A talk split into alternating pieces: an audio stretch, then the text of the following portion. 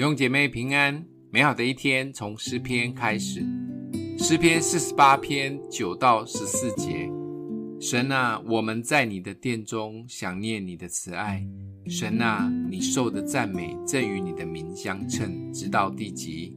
你的右手满了公义，依你的判断，锡安山应当欢喜，犹大的诚意应当快乐。你们当周游锡安，四围旋绕，数点城楼，细看它的外部，查看它的宫殿，为要传到后代。因为这神永永远远为我们的神，他必作我们引路的，直到死时。再次来歌颂这位美好神的属性，细数神过去在教会及我们的生命中所赐下的恩典。信靠神的人应当欢喜，应当快乐，也要把神的美好良善传承下去。走在一生的道路中，有神是幸福的。因为他会引导我们前面的路，甚至在旷野，他也要开道路。因为他是 Waymaker 开路者，而且是一路开到底，不是只有开一半的神。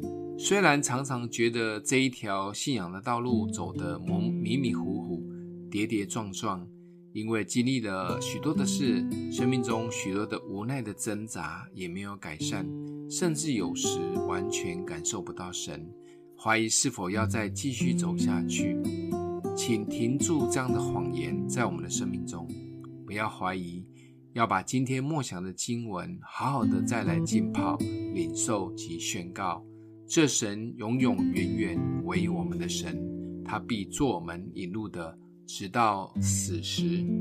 拿掉忧虑，不用担心太远，每一天都抓住神的应许。蒙住肉身的眼睛，打开属灵的眼睛，一天一小步跟着走，路就会开了。